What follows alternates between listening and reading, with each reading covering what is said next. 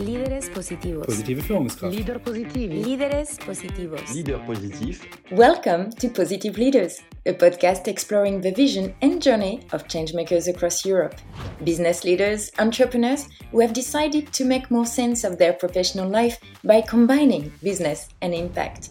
I think legislation can both prohibit uh, social washing and greenwashing and uh, encourage uh, companies to be more ethical, for example, tax inventiveness. I think things change when people change. And in the recent years, I really think that people are changing. Slowly, but they are changing. Each episode will meet with two impact champions highlighting concrete solutions in their industry and revealing how they lead change at their level. We'll talk about food, energy, health, mobility, building, inclusion, textile, beauty, and so on.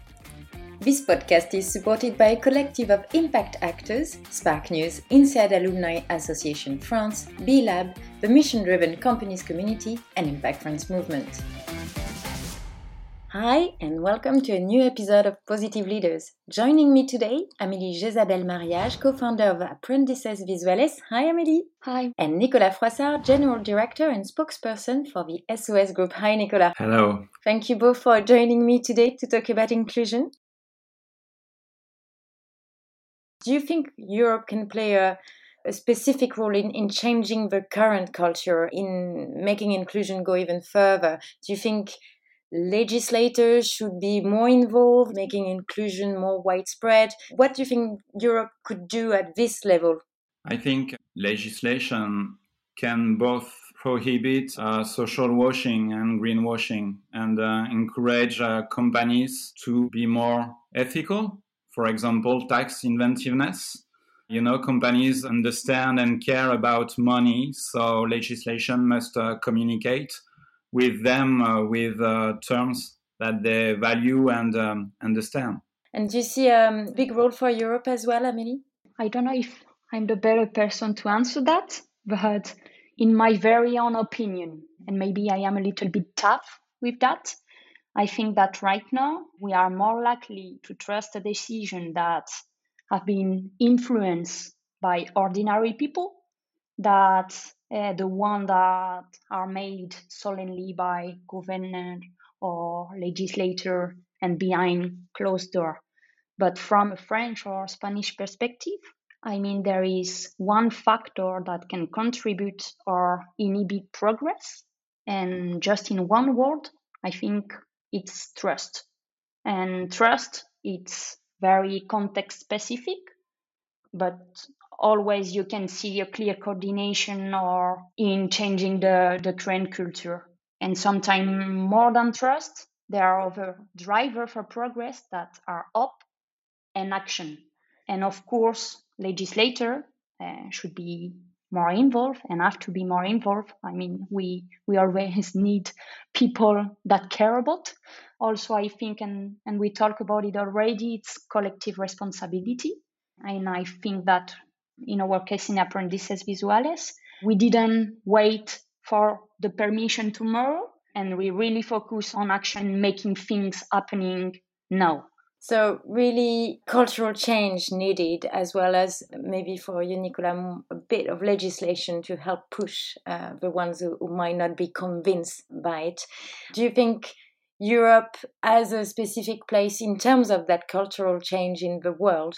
I think in Europe, solidarity, for example, is a central uh, value. So uh, I think Europe can be a kind of model for the world, and a lot of things have already been done, but I think we have uh, to work uh, together. And Group SOS, for example, works with uh, more than 85 European organizations from 19 countries across the continent. And you know, the challenges we face in France are often the same as those of our neighboring countries. But uh, when conducting European projects, we have often observed uh, differences in the way to approach or tackle a specific issue.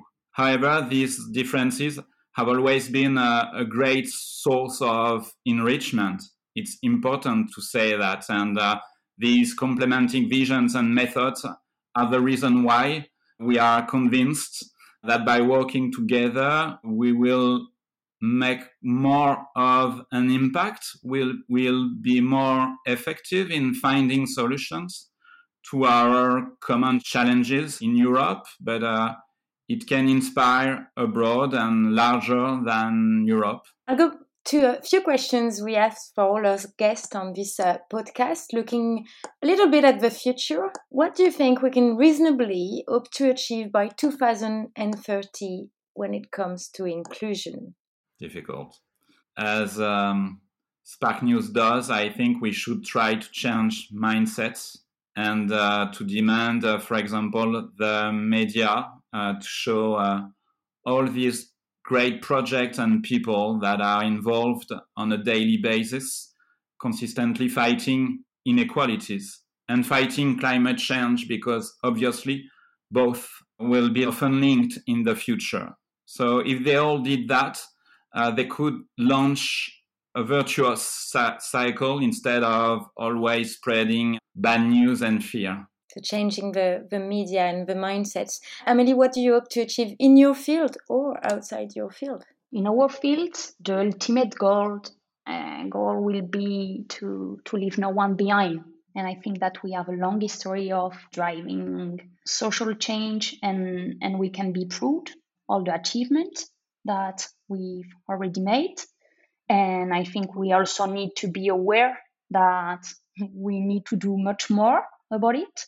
I think in, internationally we have set a very ambitious commitment, and this is good. And I definitely think that we can achieve a systemic change in terms of inclusion. And I know we talk with Nicola today, but there is a lot of existing solution out there, a lot of change maker, of innovators, social entrepreneurs, organization doing really incredible things to reduce inequality, to achieve gender equality, to promote tolerance, equip young people uh, to deal with the future, or even making investment uh, in education to be more inclusive and accessible. And much time, I think that most of the organization or social entrepreneur are too small, so they are not making so much noise. So it's great to see as your initiative today is not to really give a voice to the people that are doing good. And one thing is sure, it's that we will continue working and we will continue to, to make noise. And I think it's go even bigger. and what, what are you going to focus on in the next eight years? Have you got any projects you're going to focus on?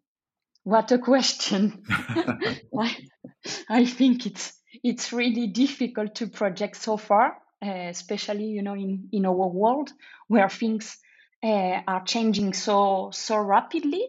It takes each time less time between innovation and, and innovation.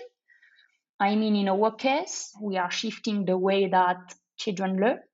Definitely, we will continue to drive visual learnings and technology forward and trying to reach as many children as possible we also continue to assuring quality tools, both for the next generation of learners and also for teachers. And above all, we really want to ensure that what is done is done in the good way, as universal and as accessible for everyone as possible. And thank you for the opportunity to spread the message. So, I mean, hopefully, we will try to get there in the next eight or nine years. And you, Nicola, do you have a strategic plan already set for the next eight years? Uh, it's interesting because we've done this work with uh, Group SOS at a European level, and uh, and we wish to conduct a change on five major issues. Accelerating the ecological transition, promoting professional inclusion, three, training and learning for developing the digital transformation for all, and five, promoting gender equality and fighting against uh, stereotypes. You see, that's maybe where the difference is in terms of size between a well established uh, company and a young startup, but uh, both messages are, are really interesting. Uh, one last question what, what makes you the most confident for the future? I'd say the way the younger generation engages. Uh, many don't want just any job. They want a job they feel aligns with their values. The future itself? Even if, I mean, we are facing uh, huge challenges and but I always try to see the beauty and, and the silver lining in every situation. That's make me unconditionally fearless and, and enthusiast. But what's make me more confident about is that we are starting to, to see real change. I mean, you know, eight, eight years ago, and nobody was talking about social education, entrepreneur with purpose, a circular economy, even putting sustainability at, at the heart of the discussion. And everybody saw us like crazy. In fact, the typical answer was always, oh, yeah, it sounds great, but um, it's too utopian too. So, and in somewhere, uh, it was true. I mean, totally true, no? But I think things change when people change. And in the recent years, I really think that people are changing slowly, but they are changing. And, and I mean, that's really great. And if you listen to positive uh, leader podcast, uh, you can only be amazed and enthusiastic about the world to come. And I think that we are living a, a momentum or sort of momentum talking about social change and and if you are if you love technology as I love it, uh, things can be and can go really, really exponential very quickly. Thank you very much, Amélie. Thank you, Nicola. Thank you all for listening. If you've liked this episode and wish to be kept informed of upcoming episodes, I invite you to subscribe to the podcast on the platform of your choice and to follow the accounts of our partners on LinkedIn, Twitter, Facebook, or YouTube. To amplify the voice of our impact champions, do not hesitate to comment, share, and add a few stars along the way. A big thank you to INSEAD Alumni Association France, B-Lab, the mission driven companies community, Impact France Movement, and Spark News for their support, as well as Thomas Grosbois for the editing and Ariane from the agency Maurice for the artistic direction.